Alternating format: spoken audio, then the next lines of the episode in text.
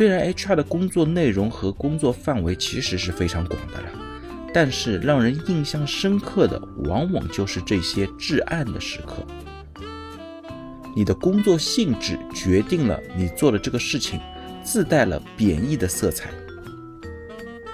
我们的使命呢，除了完成公司和领导交代的任务以外，还要做一件事情，就是让同事走得有尊严。HR 难不倒，套路知多少？那我们今天呢，来聊一个非常有意思的话题：HR 就是老板的打手吗？有伙伴呢，在我的节目下方留言说：“HR 不就是老板的打手吗？”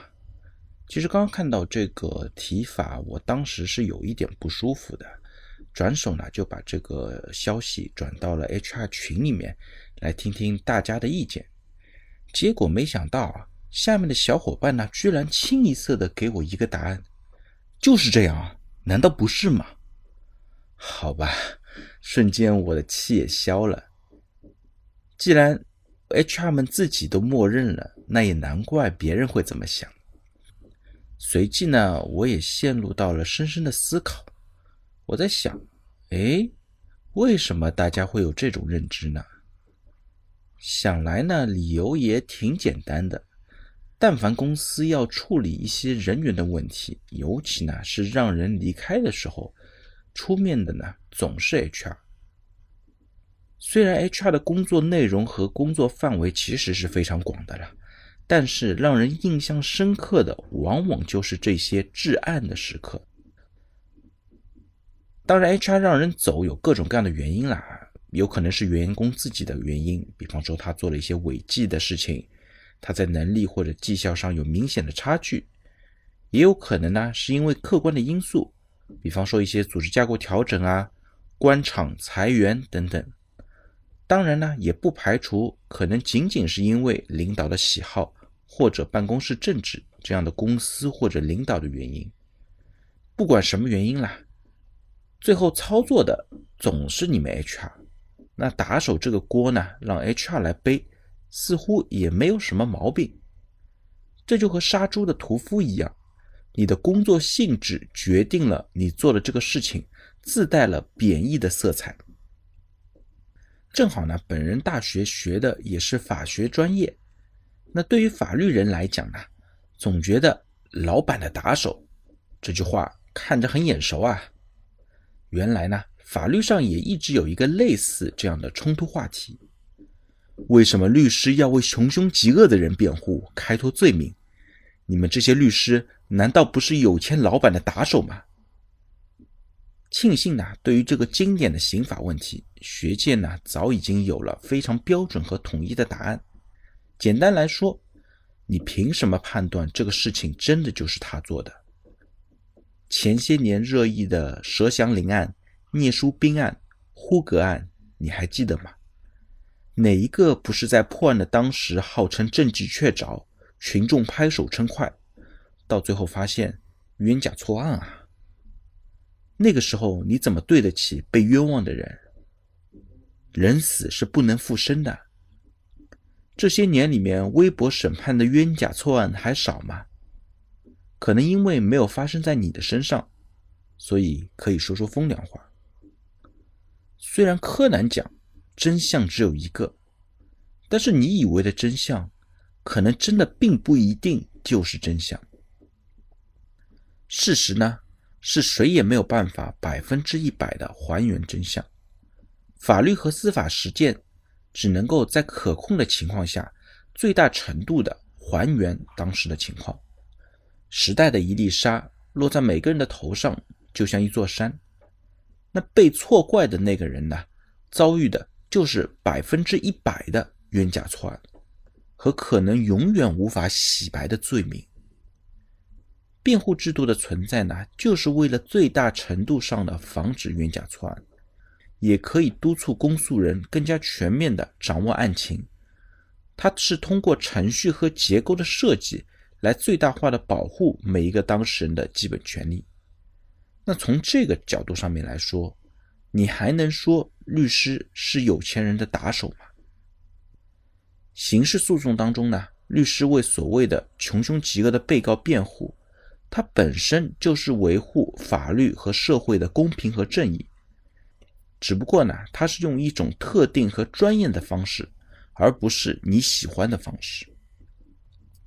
那我们再回到 HR 究竟是不是老板的打手啊？HR 可以做老板纯粹的打手，但这并不是专业的 HR，就像律师也可以单纯做有钱人的打手一样。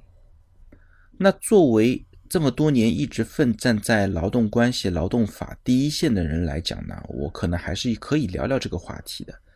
那我在二零一七年呢就做过一个类似 TED 的演讲，题目呢是一百次离职面谈之后。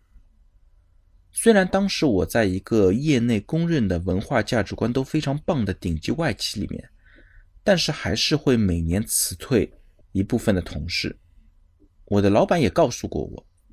我们的使命呢，除了完成公司和领导交代的任务以外，还要做一件事情，就是让同事走得有尊严。也正因为如此呢，尽管很多技术层面的事情早已经驾轻就熟了，但是每次这样的准备和谈话都会格外的慎重。也记得多年前呢，操作一个项目，整个部门呢都因为业务调整需要被裁撤。当时呢，有六十多名员工需要离开公司。我们在前期呢做了大量大量的准备工作，包括针对每一个人的情况进行摸底和排查，把他们匹配到公司内部的兄弟部门，看看有没有相应的机会。对于那些实在没有办法在内部匹配的同事呢，我们也会把他的信息提供给我们的招聘同事以及外部的猎头公司，在整个行业里面帮他们看。有没有匹配合适的机会？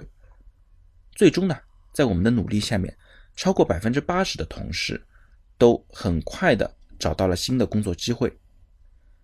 对于没有办法立即找到工作的同事呢，我们的团队也在之后的几个月里面为他们持续的提供了诸如像修改简历啊、面试辅导等多项的帮助。